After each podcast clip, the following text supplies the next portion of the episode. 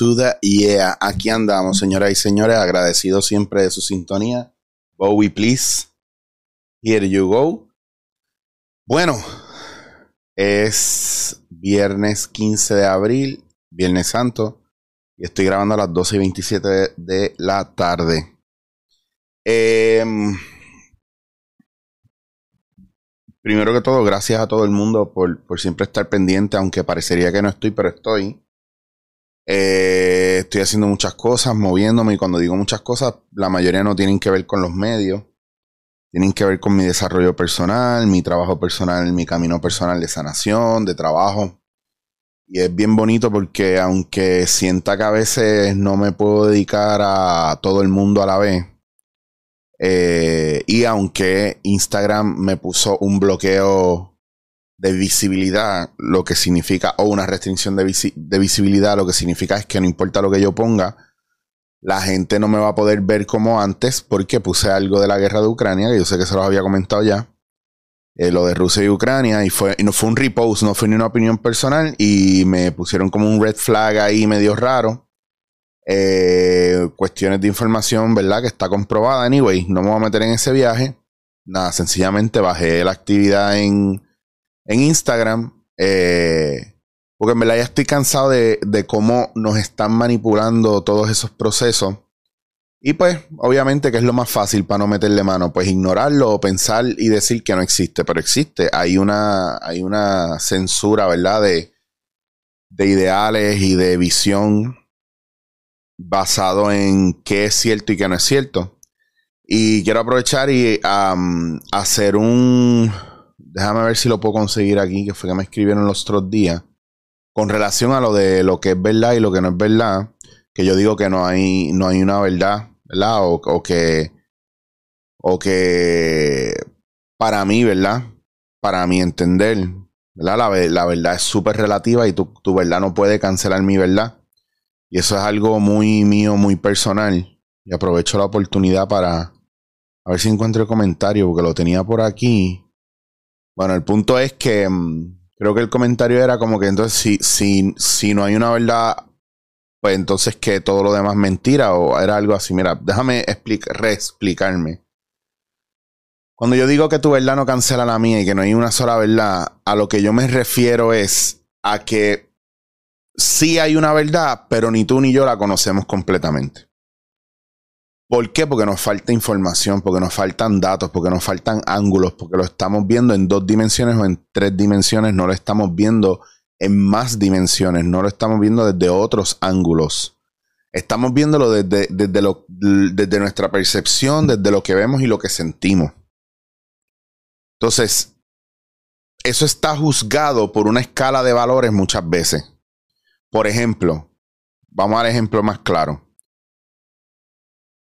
un hombre mata a otro y automáticamente asumimos que el tipo es malo. Una vez empieza a venir la información de lo realmente sucedido, de por qué sucede ese asesinato, ahí empezamos a juzgar basado en los datos y a ver que la historia no es solamente que un tipo mató a otro empezamos a identificar situaciones como que, ah, no, es que hubo una posible agresión, ellos tenían beef hace tiempo, el otro lo había amenazado, le dijo esto a su pareja, el tipo se... y de repente toda la información y empezamos, basado en la información, a asumir una postura con relación a esa información.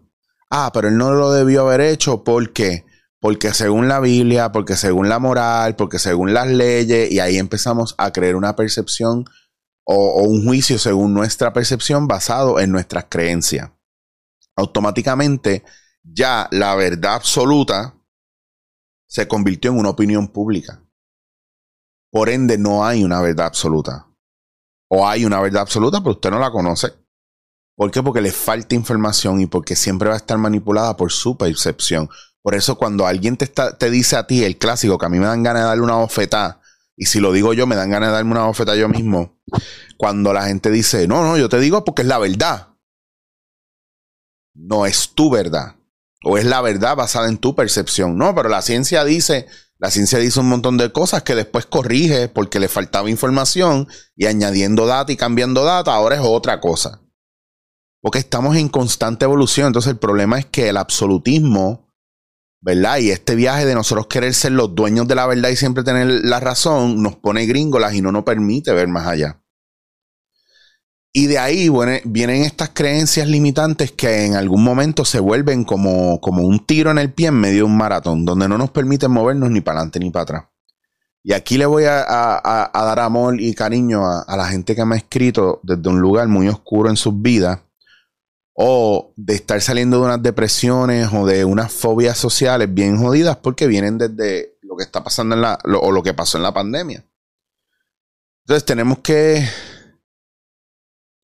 ser empáticos en este proceso porque hay mucha gente que está jodida mentalmente. Hay una gran parte de la población que está jodida mentalmente ahora mismo, ya sea por em, depresiones, falta de enfoque, en fin, hay un montón de cosas que están destruyendo la moral emocional de la gente poco a poco. Eh, y un par de personas me han escrito desde un lugar donde se sienten vacíos, donde se sienten pillados, donde sienten mucho miedo, donde se sienten incompletos. Hay una mosca dando vueltas por aquí y yo la voy a coger. Y te la vieron, ¿verdad? Yo la voy a coger.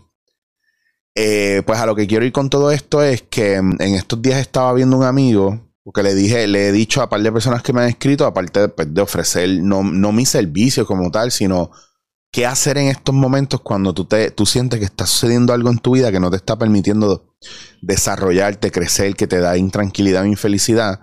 Y tampoco le estás metiendo mano porque puede dar miedo. A lo mejor las decisiones que tienes que tomar te dan miedo, te dan vértigo, te dan inseguridad, te dan dolor. Y eso pasa, es normal, ¿verdad? Pero nosotros somos súper cool con toda la gente afuera y los tratamos súper bien y somos muy empáticos con los demás, pero con nosotros somos bien rígidos y bien fuertes, como a lo mejor fueron nuestros papás, nuestros abuelos, nuestros hermanos con nosotros, nuestros maestros con nosotros. Entonces ese introyecto de rigidez y fuerza y, supuesta disciplina, que no es otra cosa, no es disciplina, es torturarse uno mismo esa dureza que no nos permite eh, sensibilizarnos o, mostrarnos tal cual o, no nos permite desarrollarnos, que nos tranca, que nos tiene un lugar como pillado entre la espada y la pared, pues primero que todo, bienvenidos porque todos estamos en eso en algún momento, pero te felicito si lo identificaste y quieres trabajarlo. Porque hay gente que no lo identifica y no lo trabaja o no lo quiere identificar y no lo trabaja. Entonces, felicitaciones. Qué bueno que lo entendiste, que estás en un momento pillado.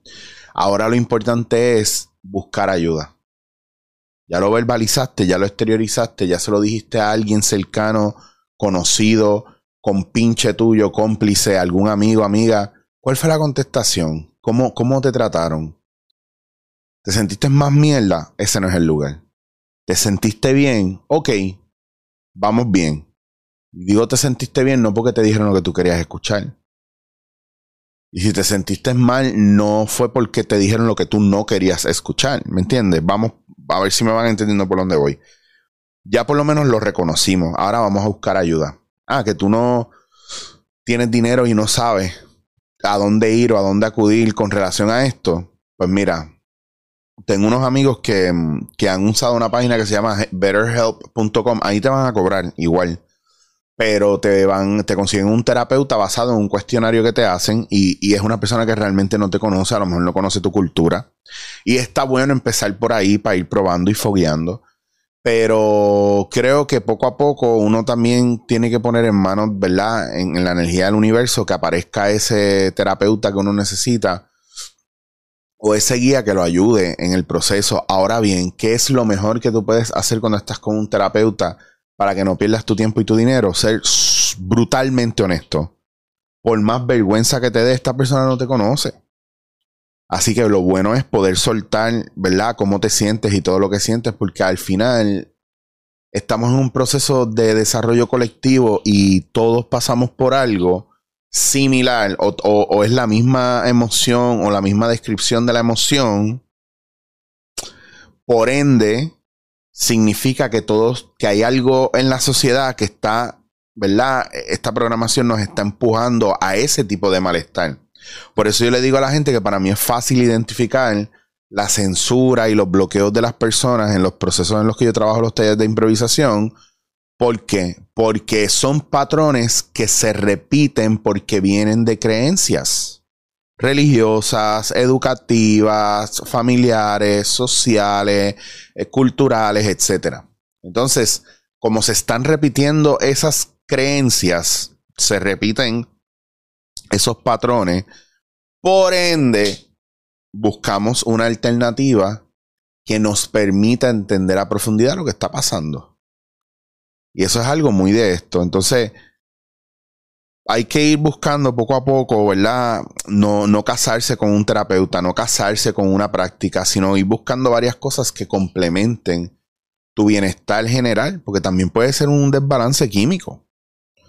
Entonces, es bien importante ver en dónde estamos gastando dinero de más y empezar a cortar esas cosas para poder invertir en nuestra salud emocional y física ir al médico a ver, hacerte pruebas para ver que no tengas un desbalance hormonal, químico en el sistema, que no te falte alguna vitamina, alguna hormona, algo. Y poder ir, ¿verdad?, a un especialista que te permita explorar tus posibilidades dentro de la depresión que puedas tener, la frustración que puedas tener. Yo últimamente estoy muy cansado.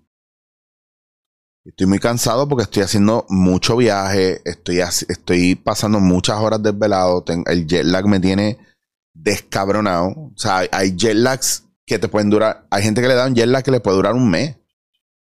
Y pasa un mes y yo me estoy montando en otro avión y me descabronó el jet lag porque a lo mejor no se me quitó. Entonces, eso puede estar también causándome ese cansancio, esa frustración en algunos casos. Em, cuando tú te deprivas del sueño, eh, te molestas fácilmente, te deprimes fácilmente. Eh, ¿Qué tipo de luz tienes en tu casa? Yo a veces tengo todo esto apagado y las cortinas cerradas. Y afuera un sol cabrón y yo aquí metido con luces de embuste. ¿Me entiendes? Entonces, también tenemos que mirar dónde estamos parados y qué tenemos a nuestro alrededor. Y, es bien importante que nos, que nos hagamos responsables de nosotros. Porque sí, la gente alrededor sí tiene, tiene responsabilidad en cómo nos sentimos a veces y provoca ciertas cosas en nosotros, pero al final nuestro bienestar es nuestra responsabilidad. Entonces sí podemos culpar y pelear con los demás, eso está bello. No te digo que no lo puedas hacer. Pero es que al final tú te tienes que encargar de ti. Porque es que a lo mejor a ninguno de ellos le importa que estén haciendo lo que estén haciendo, esté pasando lo que esté pasando. Entonces es muy importante, muy, muy, muy importante, que sigamos identificando y vayamos poco a poco, pero no, que no dejemos de ser empáticos con nosotros mismos, porque queremos ser empáticos con el mundo entero, pero no somos empáticos con nosotros, no nos estamos dando cariño, no nos estamos dando tiempo, no nos estamos dando descanso, no estamos comiendo bien y estamos viviendo en una burbuja y de lo que nos estamos alimentando es de la crítica, tanto lo que vemos como lo que comemos impacta nuestro bienestar. Hasta cierto punto, qué bueno que Instagram me redujo la visibilidad, porque cada vez entro menos y me doy cuenta que estoy mirando a otros lugares y a otras cosas espectaculares para hacer. Por ejemplo, me puedo enfocar más en el, en el Patreon que quiero, que, que, les estoy montando, me puedo enfocar más en mi educación, me puedo enfocar más en esto, en estar presente, ¿verdad? Que es una cosa, yo, yo llevo dos días con el teléfono que lo miro por encima a ver quién me manda mensajes, pero no, no he contestado ninguno. ¿Por qué? Porque no son mensajes urgentes. Y lo puedo ver por encima, ¿no? Y yo no contesto mensajes que llama cuando pueda, necesito hablar contigo eh, si no tienes nada este fin de semana, tal cosa, este, mira, dame un call, tú sabes, no, dime lo que tú necesitas, porque yo también necesito mi espacio. Entonces, para mí es bien importante, no, a veces uno pierde el tiempo, siente que pierde el tiempo pegado en el teléfono con alguien que no te coge 5 o 10 minutos, te coge una hora y colgaste ahí y tienes una reunión de dos horas que no da nada y después de ahí sales, tienes una llamada de 45 minutos que tampoco te aporta nada, y después de ahí saliste a, y estás en la calle comprando algo y te encuentras con alguien que te vacía toda su mierda encima por 45 minutos, porque eres una persona empática y ellos te ven como una persona que los puede ayudar y de repente tienes 70 personas en un mismo día todo el mundo tirándose, tirándote su mierda encima. Y tú te sientes como mierda después. Y no te da la vida. Entonces también tenemos que estar pendientes de esas cosas.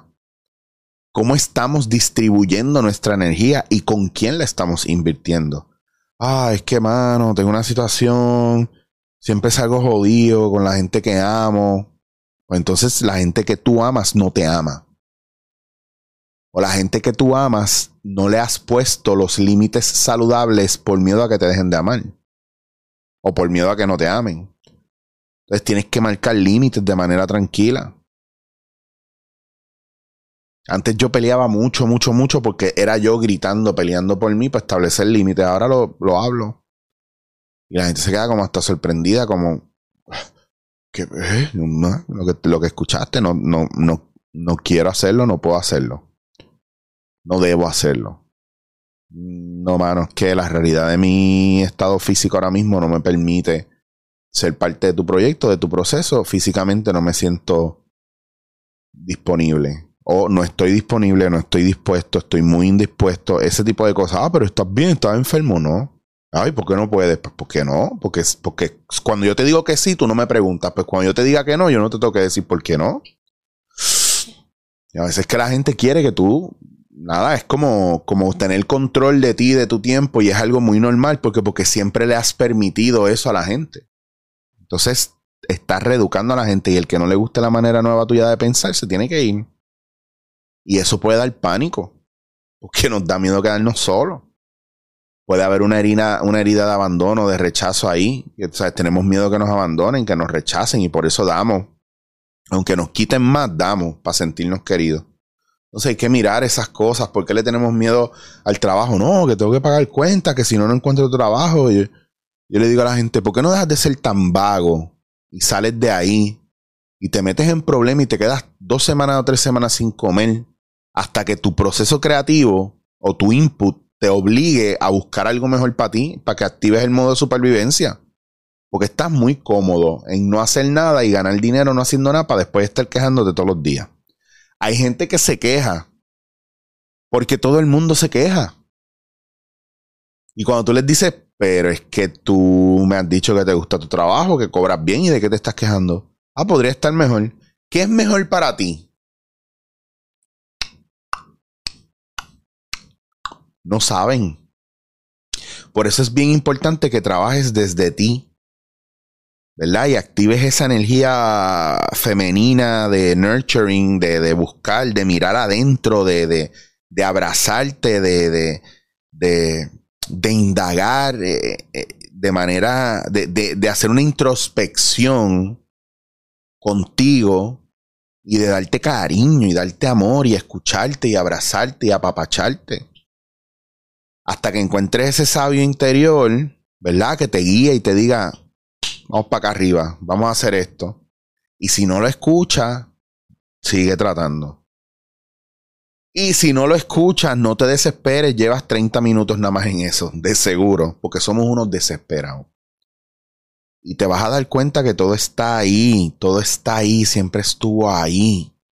Lo que pasa es que empezamos a mirar para afuera, empezamos a culpar y a destruir y nos quedamos en el speech del gobierno, de la, de las feministas, de los neonazis, de los machistas, de, y se nos olvida que, que es que nuestra vida es nuestro entorno. Queremos resolverle los problemas a Ucrania, pero, pero no hemos resuelto los de Puerto Rico. Queremos resolver los, problemas de Puerto Rico, pero no hemos resuelto los de nuestro pueblo queremos resolver los problemas de nuestro pueblo, pero no hemos, no hemos podido resolver los problemas de nuestro barrio. Queremos resolver los problemas de nuestro barrio, pero no podemos resolver los problemas de nuestra casa. Queremos resolver los problemas de nuestra casa, pero no podemos resolver los nuestros.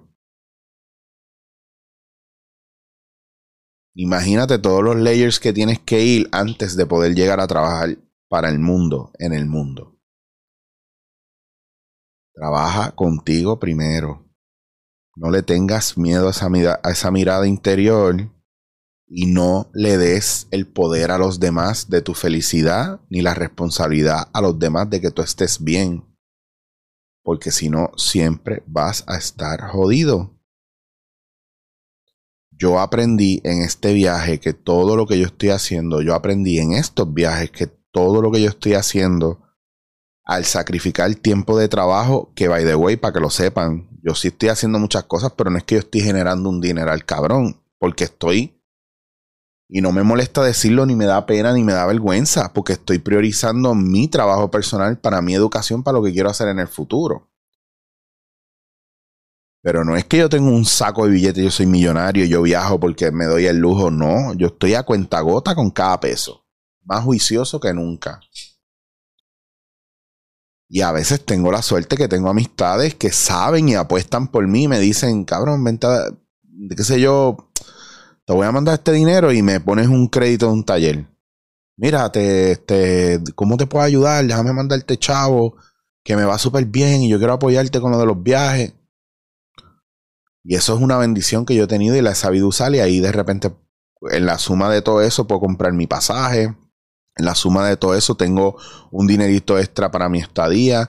En la suma de todo eso, ¿por qué? Porque me estoy enfocando en esto y me han venido ofertas de trabajo bien nítidas, pero no las puedo coger porque es para día, para todos los días, o sea, para el día a día, el diario vivir. Bueno, y no las puedo coger. Las quisiera coger y no las he podido coger porque no me puedo comprometer, porque de repente tengo que viajar, de repente no, porque está en, itinerario viajar a mis clases. Hago mis clases, estoy una, dos semanas, tres semanas, depende de lo que me salga más barato, y viro. Y está cabrón, porque es bien cansón, es bien jodido, pero, pero confío plenamente en que el universo, primero en que estoy haciendo lo que, lo que me toca hacer, me siento más, más cuidado que nunca, más sostenido que nunca, más acompañado que nunca. Porque mira que yo siempre me he sentido solo. Y es un nivel de apoyo que no viene de la noche a la mañana. Y no, y no vinieron aquí a mi casa a tocarme la puerta y decirme, eh, ven, te venimos a apoyar. No. No, señor, tienes que lanzarte y arriesgar. Y uno va con miedo.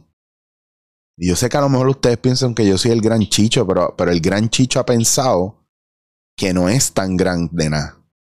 Y el gran chicho también, eh, por más valiente y más cabrón que se vea, sí llora, sí tiene miedo, sí se asusta, sí se deprime, porque soy un ser humano. No hay un solo cabrón ser humano en este mundo que no esté pasándola mal en algún momento de su vida. Pero es que esa no es la historia que tenemos que ver. La historia que tenemos que ver es la de superación, la de cómo lo hizo y aprender de eso. Y cuando esté tirado y jodido, si tenemos el poder y la voluntad y la potestad y el recurso para ayudar, hagámoslo. Seamos parte de ese proceso. Pero es que nos cuesta porque es que estamos muy metidos en nosotros. Y está bien. Pero si estamos metidos en nosotros, coño, que sea para trabajar con nosotros mismos para edificarnos nosotros y en nuestro proceso edificar a los demás. Y ya está. No es fácil, estamos en guerra, pero la guerra no es afuera, no es, no es Rusia, Estados Unidos, China, Ucrania, Japón, no. La guerra es de nosotros contra nosotros. Y solamente porque tenemos miedo y celo y el celo, la raíz del celo es el miedo también, así que es miedo al final. Sí, sí, hay una. Hay una reflexión bien fuerte en todo este proceso, pero lo más importante es que no importa lo que pase, usted sigue hasta donde usted pueda seguir, siempre claro de que usted dio lo mejor por usted y que no se guardó absolutamente nada.